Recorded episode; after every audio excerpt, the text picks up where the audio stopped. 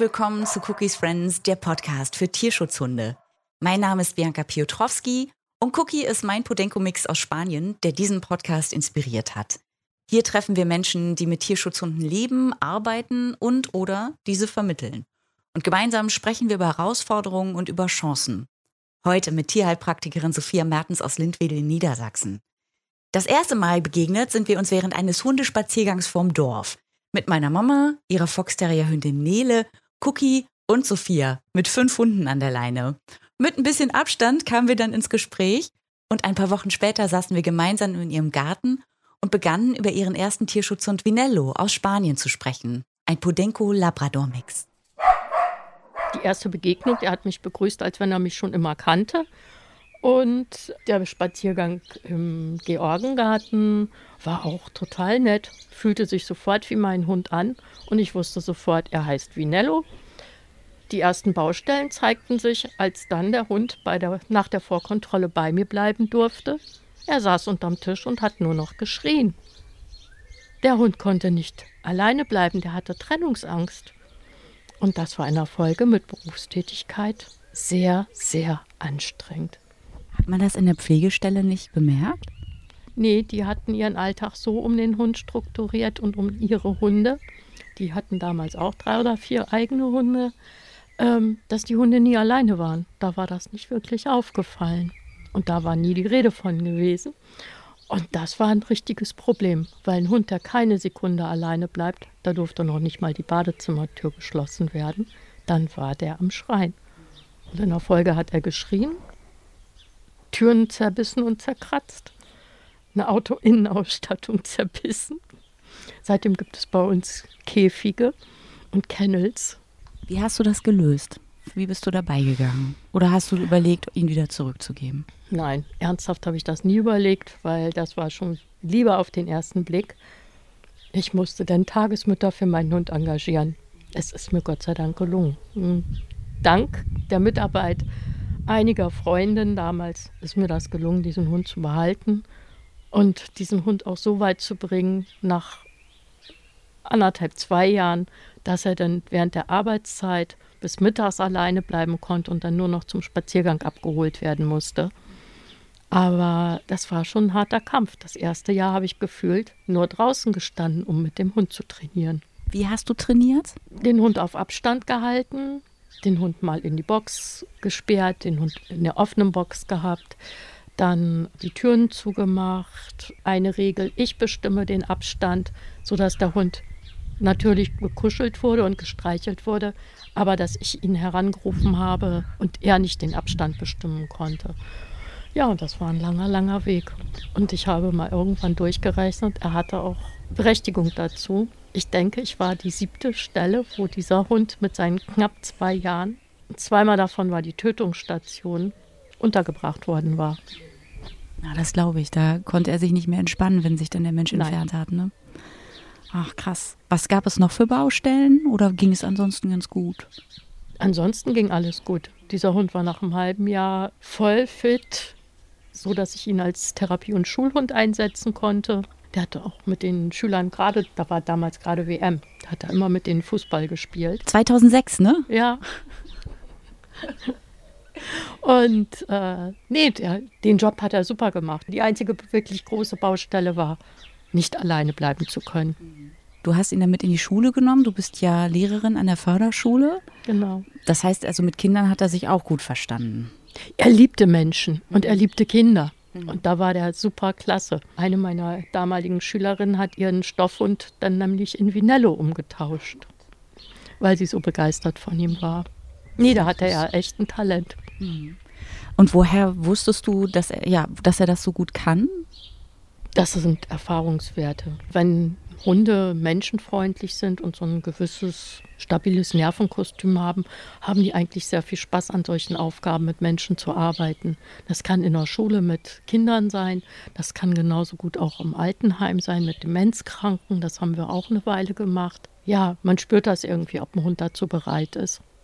Und natürlich wird ein Hund nicht ins kalte Wasser geworfen. Auch da an solche Aufgaben muss ein Hund behutsam herangeführt werden.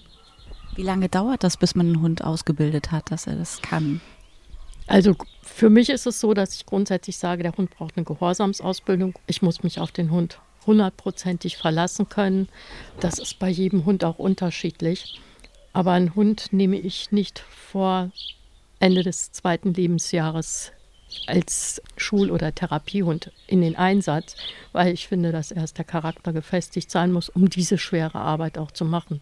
Denn auch für Hunde ist diese Arbeit sehr, sehr schwer und anstrengend.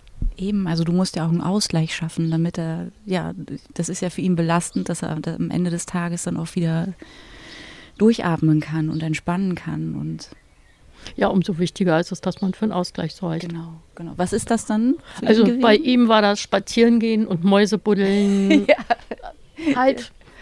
Podenko-mäßig. Genau, Podenko-mäßige Tätigkeit. Und wie lange habt ihr allein gelebt? Hast du damals dann auch schon schnell dich für einen zweiten oder dritten Hund entschieden oder wie ist das dann gekommen? Die Entscheidung war weniger bewusst. Der zweite Hund kam dann als Pflegehund, tatsächlich auch aus Gran Canaria. Mhm. Und das war Queenie. Das war ein Notfall damals in Gran Canaria, weil diesem Verein die Schließung drohte und sie die Hunde hätten einschläfern müssen. Queenie hätte dazugehört. Und dann kam innerhalb von ein, zwei Tagen kam dann Queenie. Dann habe ich die vom Pfleger abgeholt. Ja, und dann war Queenie da. Und keiner wollte diesen für viele sehr hässlichen, dunklen, struppigen, gestrumpten Hund. Ach, aber das hört sich doch sehr süß an. Ja, ich fand sie auch sehr hübsch. Aber die meisten Leute fanden sie furchtbar. Oh Gott, wie furchtbar. Äh, das finde ich auch immer irgendwie, kann ich nicht verstehen, wenn man so nach Äußerlichkeiten geht bei Hunden. Also Nein. Gut, ich habe natürlich auch jetzt einen sehr schönen Hund, was soll ich sagen, aber ich meine, wenn der Hund einen anguckt, dann ist doch eigentlich schon alles vorbei. Ja, die hm. Schönheit entsteht im Auge des Betrachters. Ja, ja, ja, richtig. Nein, und sie hatte ihre absolut liebenswerten äh, Eigenschaften. Das war eine ganz feinsinnige Hündin die am Anfang nur mit einzelnen Kindern gearbeitet hat, aber dann später ist sie genauso in der Schulklasse im Einsatz gewesen wie Vinello auch. Mhm. Bevor wir zu ihr auch noch mehr kommen, die Frage, man hat die Idee, wenn man jetzt einen Hund vom Züchter holt und von klein auf erzieht, dann hat man eine größere Chance, dass der Hund ein guter Therapie- und Begleithund werden kann, weil man von Anfang an mit ihm zusammen ist, als ein Tierschutzhund. Ist das deine Erfahrung auch? Nein. Mhm. Bis auf Sissy hier, die ich aber nicht im Dienst habe, weil sie einen sehr hohen Leishmaniose-Titer hat und deswegen weniger Stress benötigt. Es haben alle meine Hunde als Therapie- und Schulhunde gearbeitet und das ist jetzt hier schon die dritte Generation Tierschutzhunde, mit denen ich das mache. Mhm. Es gibt sicherlich Hunde, mit denen man es nicht machen kann, aber ich glaube, das ist eher eine Charakterfrage. Im Großen und Ganzen sind Hunde dermaßen anpassungsfähige Wesen. Und wenn die Spaß an Menschen haben, Spaß am Umgang mit Menschen, eine gewisse Sensibilität, finden sie eigentlich alle ihren Job sehr schön. Mhm. Ja, ich denke auch, das, was man bei Tierschutzhunden ja hat, wenn man sie als erwachsene Hunde bekommt, ist, dass man schon gefestigte Charaktere hat. Und das weiß man beim Welpen eben nicht, den man vom Züchter holt. Was wird denn daraus mal? Wird das ein sehr offensiver Hund oder eher ein zurückhaltender? Ich denke, dass, dass man das auch gar nicht so pauschal sagen könnte. Ne? Aber so grundsätzlich gibt es ja sicher diese Idee, ne? dass es da einfacher ist. Ja, sagen mir heute, bis heute viele Leute, mhm. was ich nicht unterstreichen kann, weil ich mhm. Hunde immer wieder als sehr anpassungsfähig erlebt habe. Selbst wenn ich bissige Hunde auch hier in Pflege hatte, mhm. die habe ich immer als gute, unbissige Hunde wieder abgeben können, weil häufig ist es eine Erziehungs- und eine Erfahrungssache für einen Hund. Gut, ein Hund, der bissig ist, da muss ich dann gucken, was an Ursachen dahinter steckt. Und dann kann ich auch darauf reagieren. Hm. Als die zweite Hündin dann bei dir eingezogen ja. ist, da hast du sie ja vom Flughafen abgeholt und das war ja nun noch anders als beim ersten. Was war denn da anders? Also du konntest sie ja vorher nicht in der Pflegestelle kennenlernen, sondern zack, sie war da. Sie war da. Ne? Ich krieg dann eine frisch kastrierte Hündin mhm. und ein kleines Häufchen Elend, noch halb sediert. Ja. Und da mussten wir zusammenwachsen. Sie war ja dann da. Mhm. Wie habt ihr das geschafft? Was waren so deine ersten Maßnahmen? Naja, erstmal Sauberkeitserziehung, das war sie nicht gewohnt. Sie war zwar schon ein Jahr alt, hatte aber meistens draußen gelebt. Mhm. Und alles andere hat Vinello ihr dann erklärt. Mhm. Wieder der andere Hund. Hunde können einfach besser erklären, ja. was ein anderer Hund braucht. Ja. Wenn jetzt ein neuer Hund ankommt und man weiß auch noch nicht, wie tickt der, wie, wie hast du dir den Alltag am Anfang gestaltet? Ist sie gleich mitgelaufen oder hast du da für sie extra was organisiert oder hast du sie die erste Zeit vielleicht auch gar nicht beachtet, als sie da war, um ihr erstmal die Angst zu nehmen, dass sie irgendwas mit ihr passiert? Nein, sie musste ja mit. Mhm. Zu dem Zeitpunkt habe ich in der Stadt gewohnt. Mhm. Das heißt, wir mussten raus, wir hatten viel Verkehr. Sie musste viele andere Hunde treffen, das volle Programm, was dazu gehört. Und da konnte ich immer nur behutsam mit umgehen und ihr zeigen, das geht, das geht, das geht. Mhm. Und so hat sie das Stück für Stück gelernt. Wie lange hat das so gedauert, bis sie mit all dem zurechtkam? Mein Verkehr für einen Hund aus Gran Canaria ist ja nun auch in der Stadt eine das ganz andere Welt. nicht ne? so lange. Also solange sie alleine war, war das überhaupt kein Problem. Da hatte sie die Sicherheit durch mich.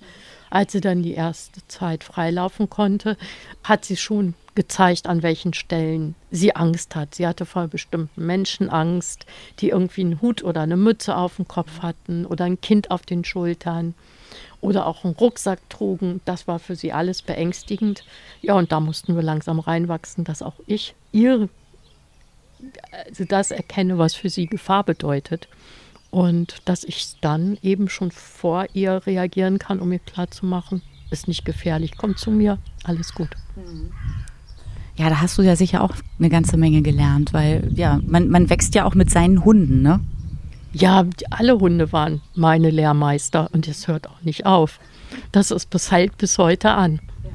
Welcher Hund hat dich so am meisten berührt? Könntest du das sagen? Sie haben mich auf unterschiedlichen Ebenen berührt. Also wer mich am meisten berührt hat, die Beziehung mit Vinello war sehr, sehr eng. Aber Queenie war so ein sanfter, sanftmütiger Hund. Und sie haben alle ihre Qualitäten mitgebracht, sie haben alle ihre Talente mit in die Beziehung einfließen lassen. Nein, kann ich nicht sagen. Bist du irgendwann mal an deine Grenzen gekommen? Mit meinen eigenen Hunden? Mhm. Ja, Vinello war schon eine extreme Herausforderung, das zu meistern, zu managen, wenn ein Hund gar nicht alleine bleibt, der torpediert das ganze Privatleben und das Berufsleben. Also das war schon eine riesengroße Herausforderung. Und dann sind die nächsten Hunde bei dir eingezogen ja, das ergab sich dann immer so. Also Ducky hier, der hat noch mit Queenie und Finello drei, vier Jahre zusammengelebt. Und dann kam irgendwann, als Vinello tot war, Yasi. Und Sissi ist uns auf der Spendenfahrt in Italien begegnet. Du bist ja aber auch eine tolle Maus hier. Die sind alle so freundlich, kommen alle mal vorbei und lassen sich streicheln und fragen. Das ist so toll. Ach Mensch, das Danke. funktioniert. Ja, das funktioniert auch gut. Und das ist ja auch nicht selbstverständlich, weil sich ja auch nicht alle Hunde miteinander verstehen. Ne? Ja, Gab es das auch schon mal, dass dein Hund war, wo du sagtest, kann nicht bleiben? Nein, alle Hunde konnten bis zur Vermittlung bleiben, auch wenn sie äh, zum Teil anstrengend waren. Wie gesagt, ich hatte einige auch durchaus bissige Hunde dabei und weniger verträgliche Hunde oder auch Hunde, die mit Katzen nicht gut auskamen. Da war dann mehr Erziehungsarbeit gefordert oder auch zum Teil äh, dann eine Unterbringung teilweise, wenn ich es nicht kontrollieren konnte, im Hundekennel, weil ich die Katzen auch nicht der Gefahr aussetzen konnte. Du hast ja auch vorhin gesagt, du hattest auch Hunde hier. Na, Freund. Na, Freund. Dass du Hunde hattest, die auch gebissen haben. Mhm. Hattest du da nicht Angst um die anderen Hunde, wenn du die aufgenommen hast? Wie hast du das gemanagt? Das gehörte sicherlich, die Hunde gehörten zu den Hunden, die ich dann durch einen Käfig oder Kennel separiert habe, wenn ich da nicht drauf aufpassen konnte. Aber ansonsten haben die, wenn ich da war, haben die normal mitgelebt und ich habe die eingebremst zurechtgewiesen, was ein Rudelchef eben auch macht im normalen Rudel, wenn die über die Stränge geschlagen haben. Und vieles haben aber auch die Hunde untereinander geregelt. Ich weiß, dass Yasi einmal einen relativ kleinen Hund, nämlich einen Chihuahua, quer in der Schnauze hatte. Der hatte versucht, ihr trotz Knurren einen riesengroßen Rinderknochen zu klauen. Und dann hatte er den Rinderknochen in der Schnauze und dann hat Jasi ihn sich gegriffen. Dann hatte Jasi den Hund in der Schnauze und dann quiekte er. Es ist nichts passiert. Mhm. Sie hat ihn einfach nur gehalten. Und irgendwann hat der Hund so Augen verdreht und gesagt, okay, ich hab's verstanden. Ab da an hat er nie wieder gebissen. Mhm. Da hatte er seine Lektion gelernt. Mhm. Auf deiner Website schreibst du auch, dass du Kritik hast jetzt mittlerweile nach über 20 Jahren im, im Auslandstierschutz. Was ist das für Kritik, die du hast? Es sind ganz, ganz viele Vereine in der Zwischenzeit aus dem Boden geschossen, die sich vermeintlich um Tiere im Ausland kümmern. Hat an vielen Stellen dazu geführt, dass man vermuten kann, dass im Ausland Tiere gezielt nachgezüchtet werden, mhm. Um sie hier zu verkaufen. Es besteht der Verdacht, dass auch Tierschutzvereine versuchen, Geld zu verdienen. Mhm. Vorkontrollen, Gespräche mit potenziellen Interessenten, die eben über die Eignung als Interessenten, aber auch sich mit dem geeigneten Hund für die Interessenten auseinandersetzen, sind immer weniger geworden. Ich kenne nur noch wenig Vereine, die diese Arbeit so intensiv betreiben, mit Vorkontrolle, mit vielen Gesprächen, mit Besuchen, mit Nachkontrollen und auch mit den neuen Hundebesitzern in Kontakt zu bleiben. Mhm. Und ich finde, Nachhaltigkeit ist hier wirklich gefragt, weil ganz viele Hunde aus dem Auslandstierschutz dann auch, weil sie schwierig waren, schwierige Vergangenheiten hatten, äh, die Menschen überfordert haben und die Menschen nichts Besseres wussten, als die Hunde ins Tierheim zu geben und die eigentlich verantwortlichen Tierschutzvereine die Hunde nicht zurückgenommen haben. Woran erkennt man denn einen guten Tierschutzverein, wenn man sich jetzt für einen Hund aus dem Tierschutz entscheiden möchte? Was empfiehlst du da zu beachten? Wichtig ist, dass es Ansprechpartner gibt, die genau über das Tier Bescheid wissen, die äh, schon über Erfahrungen verfügen. Ich kann zum Beispiel keinen Herdenschutzhund in die dritte Etage äh, in eine Großstadt vermitteln. Das geht einfach nicht. Also ist sowohl Hundeerfahrung notwendig, dann auch die Erfahrung oder den Hund zu kennen. Und dann Menschenerfahrung. Was bringen die Menschen an Voraussetzungen, an Vorerfahrung mit? Ist das jemand, der schon fünf Hunde hatte und sich mit allen möglichen Rassen und Verhaltensweisen auskennt? Oder ist das ein Hundeanfänger? Ähm, da müssen Gespräche geführt werden, das muss abgefragt werden. Sind die Wohngegebenheiten so? Sind die finanziellen Voraussetzungen gegeben? Auch die sind sehr wichtig. Hunde und Katzen sind mittlerweile sehr, sehr teuer geworden in der Haltung. Die Tierarztkosten sind explodiert. Und da fällt nicht selten ein Kleinwagen an im Laufe eines Hunde- oder Katzenlebens, was man da bereitstellen muss. Und das sind alles Sachen, die man wissen sollte im Vorfeld. Ja, dafür bedarf es intensiver Gespräche und dann auch der Zeit, dich die Zeit zu nehmen, das Tier wirklich kennenzulernen. Nicht nur einmal zu kommen, oh ja, das Tier ist niedlich, niedlich alleine reicht nicht. Und da muss schon ein bisschen mehr Zeit aufgewendet werden. Auch, dass die Pflegestelle und die potenziellen neuen Besitzer sich kennenlernen, sich auseinandersetzen. Begleitung im Zweifelsfalle, auch wenn der Hund umgezogen ist, dass die Pflegestelle noch erzieherisch einwirken kann, Tipps geben kann und auch eben mit den neuen Hundebesitzern in Verbindung bleibt, so dass man das Leben des Tieres, was man ja einmal auch betreut hat, weiterverfolgen kann. Mhm. Also nachhaltig zu arbeiten. Und das ist immens viel Aufwand, mhm. kostet viel, viel Zeit und an vielen Stellen auch Geld. Es sind mhm. Fahrtkosten mit verbunden und so weiter. Mhm. Das bedeutet also auch, wenn man sich im Tierschutz engagiert, dass man da auch sehr viel private Zeit dann aufwendet. Auf jeden Fall. Gerade war mir der Gedanke gekommen, was würdest du denn sagen, wie wichtig ist es, dass die neuen Menschen des Hundes über die Vergangenheit des Hundes Bescheid wissen?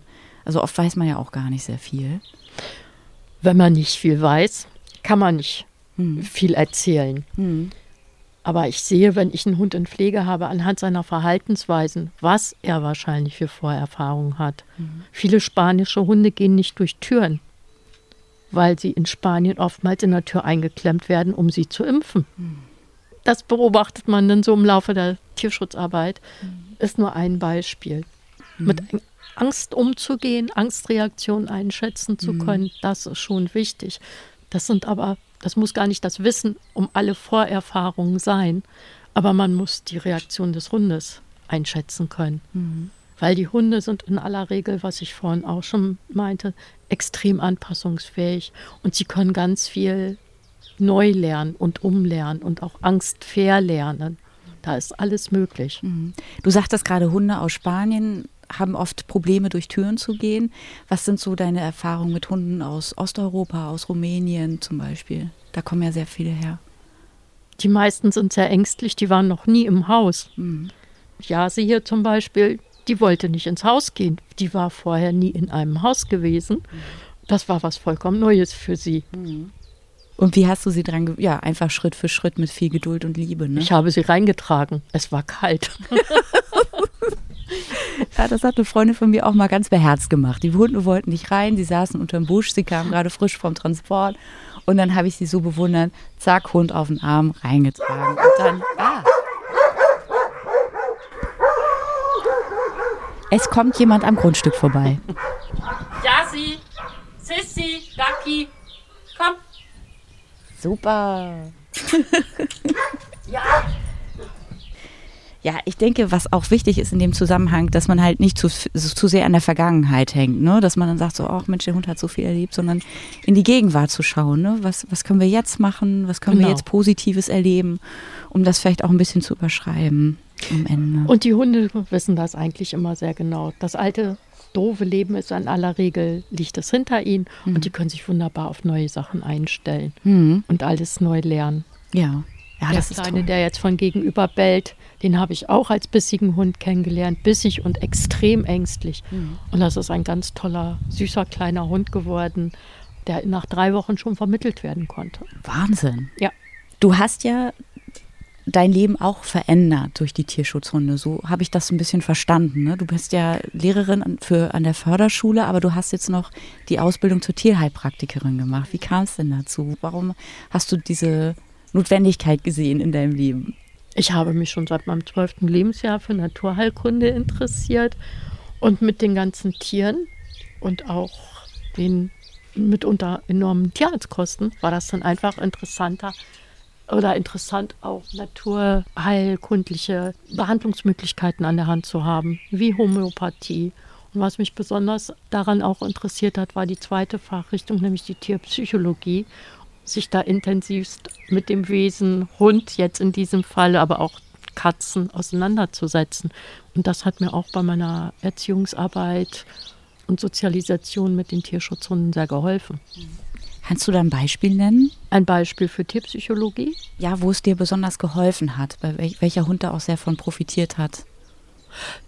Den ich eben erwähnt habe, der Kleine, der gebellt hat, der war so bissig, dass es beim ersten Mal mit zwei Leuten in Italien im Zwinger über eine Stunde gebraucht hat, sich dem Hund anzunähern, dem Hund ein Halsband anzulegen und dann auch ein Geschirr. Wir haben mit aufgerollten Badetüchern gearbeitet, weil der Hund nur gebissen hat. Der hat nur um sich gebissen. Und diese Geduld zu haben, nicht die Angst zu haben, dass man gebissen werden könnte. Und dann in der Folge den Hund zu erziehen, dem Hund zu vermitteln, dass Menschen was Tolles sind, dass man Menschen nicht beißen muss, dass nicht alle Menschen ihn bedrohen. Als er denn hier war, da hat mir das schon sehr geholfen. Bist du schon gebissen worden? Ja, aus Versehen. Mhm. Von dem aus Versehen. Mhm. Der hatte sich in alleine verheddert und hat rund um sich zugebissen ja. und da war mein Bein im Weg. Ach. War schlimm? Hat geblutet. Mhm. Hat auch ein bisschen gedauert. War ein mhm. Loch im Bein. Ach Mann. Ja, das kann passieren dann, ne, in so einem Klar. Moment. Gerade auch wenn man vielleicht dann mehrere, mit mehreren Hunden noch unterwegs ist. Der Fehler ist dann, Angst zu entwickeln und ja. den, an den Hund nicht wieder ranzugehen. Hm.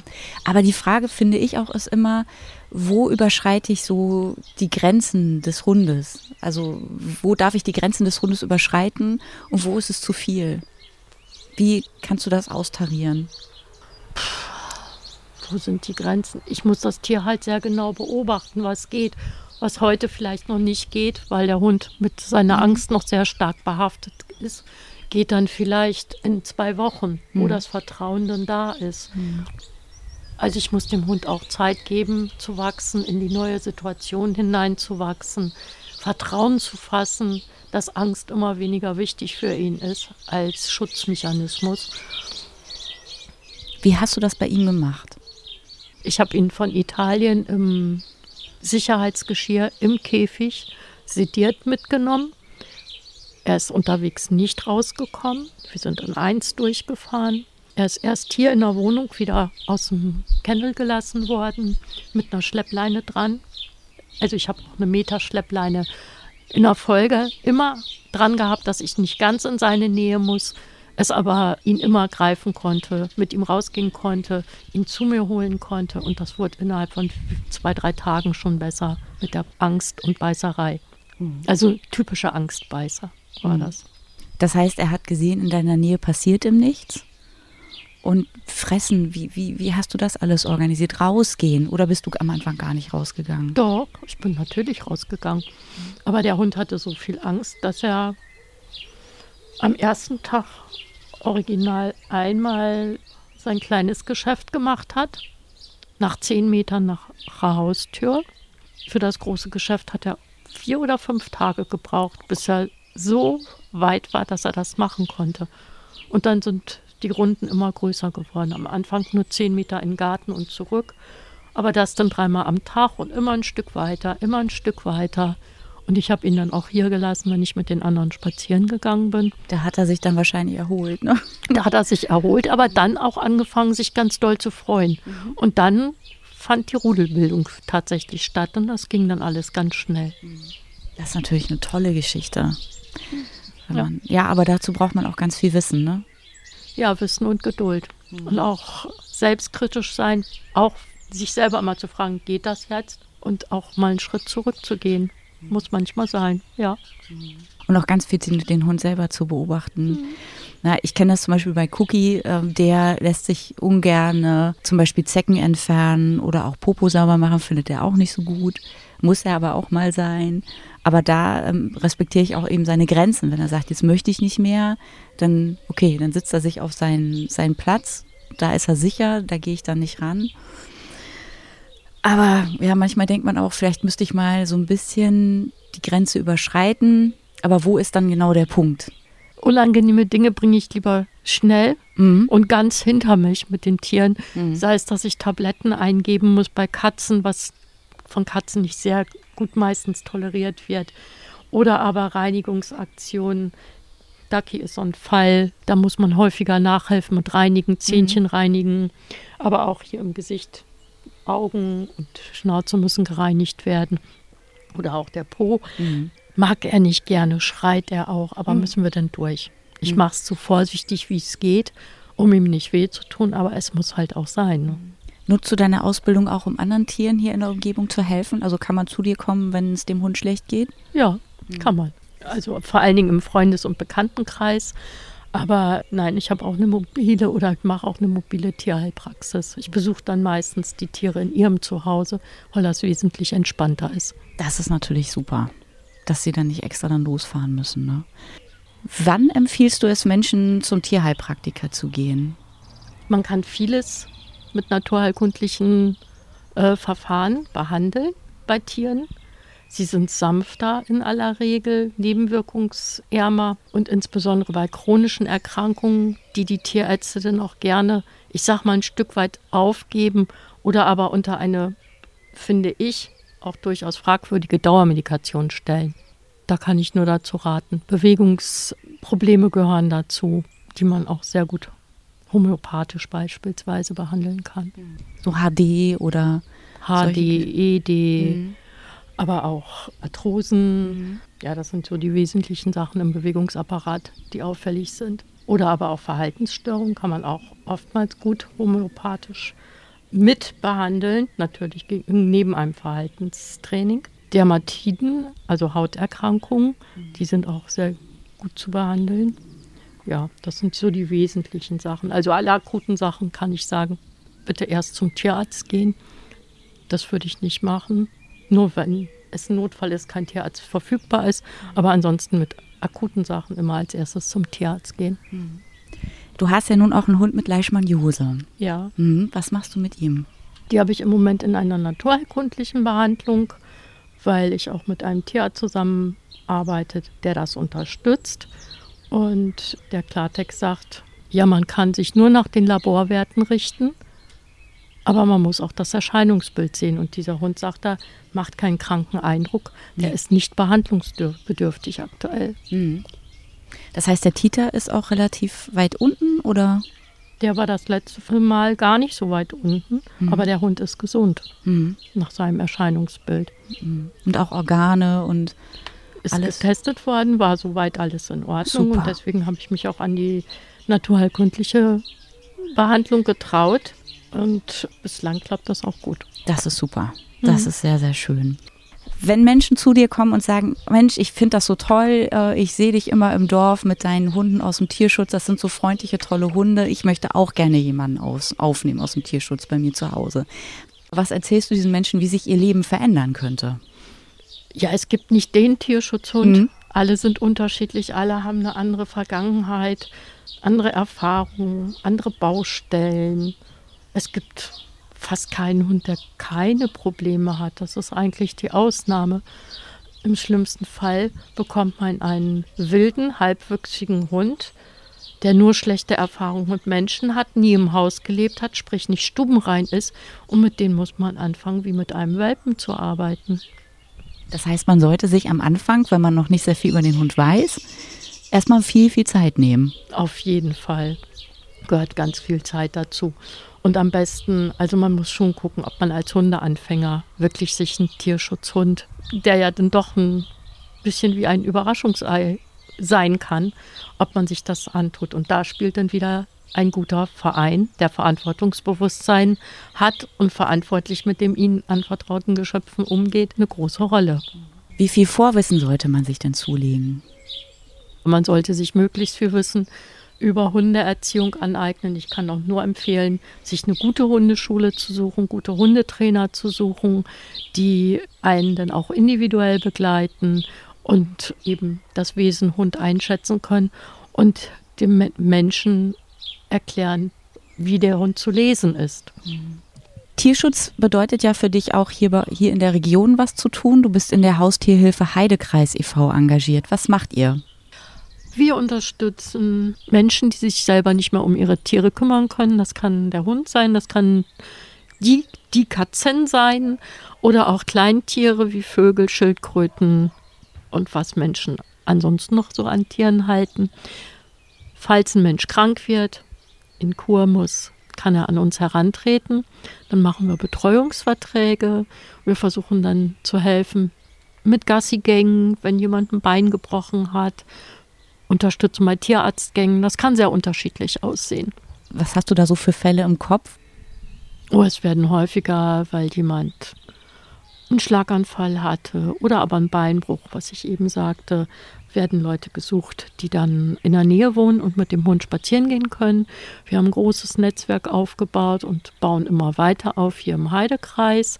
Das reicht von Schneverdingen bis jetzt hier in den südlichen Heidekreis bis Lindwedel. Wir versuchen dann immer vor Ort Leute zu finden, die sich kümmern können. Das ist natürlich toll. Da muss der Hund nicht ins Tierheim, ne? Der Hund muss nicht ins Tierheim, der Hund muss auch nicht in die Tierpension. Der Hund geht dann praktisch mit Familienanschluss in die Pflegestelle oder die Katzen werden vor Ort versorgt von einem Katzenzitter. Manchmal sind das auch zwei Leute, die sich dann diesen Job teilen. Und das machen wir alles ehrenamtlich. Ich wollte gerade fragen, ihr macht das dann nebenbei, ne? Auf jeden Fall, ja. Was muss man mitbringen, wenn man sagt, ich möchte euch unterstützen? Zeit, Engagement und auch die ein oder andere Spende ist gerne gesehen, weil wir finanzieren uns ausschließlich aus Spenden.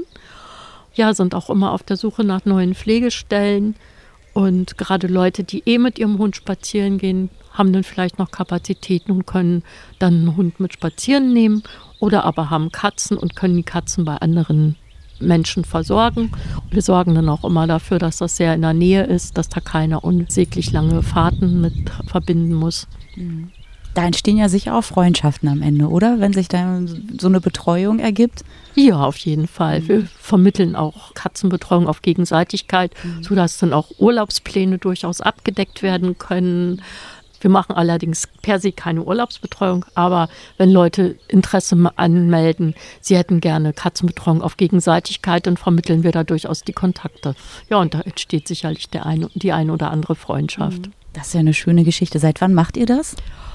Oh, die Haustierhilfe ist, glaube ich, seit 2013 oder 2015 tätig mhm. und ich bin jetzt seit 2018 dabei. Und das machst du alles noch neben deinem Job mit den Tierschutzhunden. Das finde ich großartig. Ja, aber man muss auch Nein sagen können. Also es ist, wird auch immer wieder darauf hingewiesen, ja, natürlich kann man helfen, aber man muss nicht alles machen. Es muss auch in das Leben passen und das muss zu leisten sein. Das ist es ja. Und ich glaube auch, das, was du vorhin sagtest, die Kritik am Tierschutz, also auch am Auslandstierschutz, ist ja auch, dass man sehr, sehr gefordert wird. Das heißt, irgendwo ist ein Notfall, man weiß, ach, Sophia macht das, ich rufe sie mal an.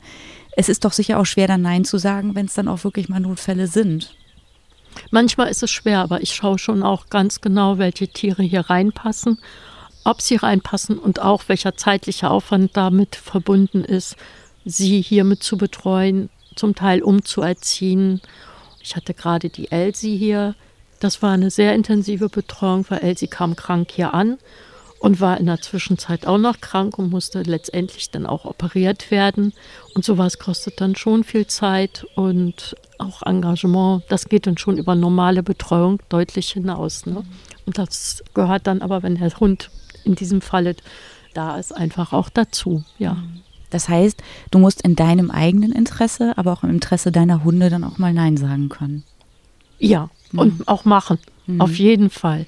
Nein, da muss man seine eigenen Grenzen kennen. Richtig. Im Moment wäre mir jetzt gleich ein neuer Pflegehund auch zu viel.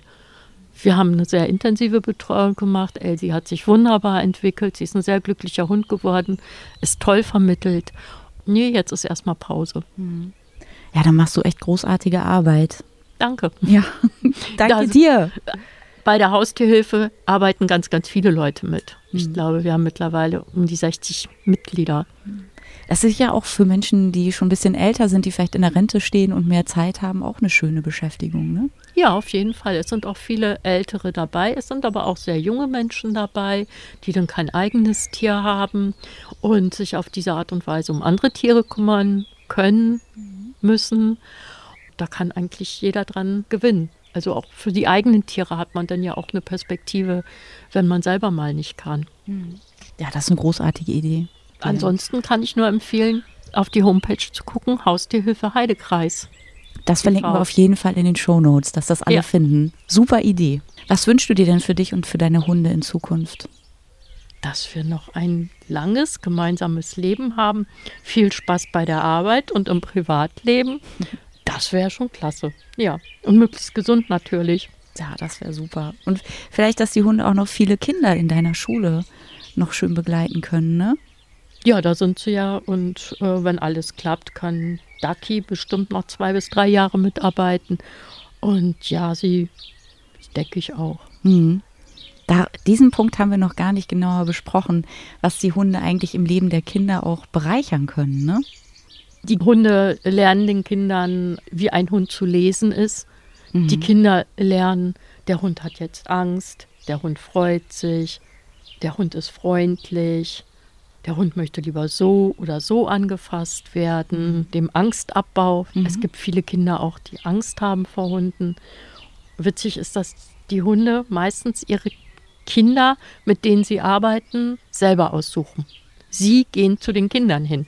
Mhm. Und wer es dann gerade nötig hat, wer getröstet werden muss oder so, da liegen sie dann. Bei Kindern, die im Rollstuhl sitzen, ist es dann oftmals Kontaktlegen. Und bei anderen Kindern, ja, dann manchmal liegt Jasi auch mitten zwischen vier, fünf Kindern, die überall an ihr herumstreicheln und spielen.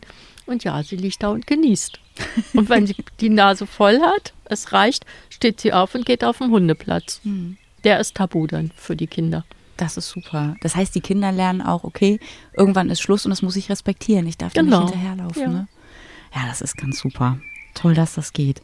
Vielen, vielen Dank, Sophia, für dieses schöne Gespräch. Gerne und für das Vertrauen und wünsche dir alles Liebe und Gute für die Zukunft und noch viel Spaß mit diesen wunderbaren Hunden. Ich bin ganz verliebt. Danke. Wir machen das Beste draus. Ja. Das war das Gespräch mit Sophia Mertens. Alle Infos und Kontakte verlinke ich dir wie immer in den Show Notes. Wenn du Feedback loswerden möchtest oder die Geschichte deines Tierschutzhundes erzählen möchtest, dann melde dich gerne über Cookies Instagram-Account Cookies Friends Podcast oder schreib mir an cookies-friends at posteo.de. Bis dahin, wir hören uns.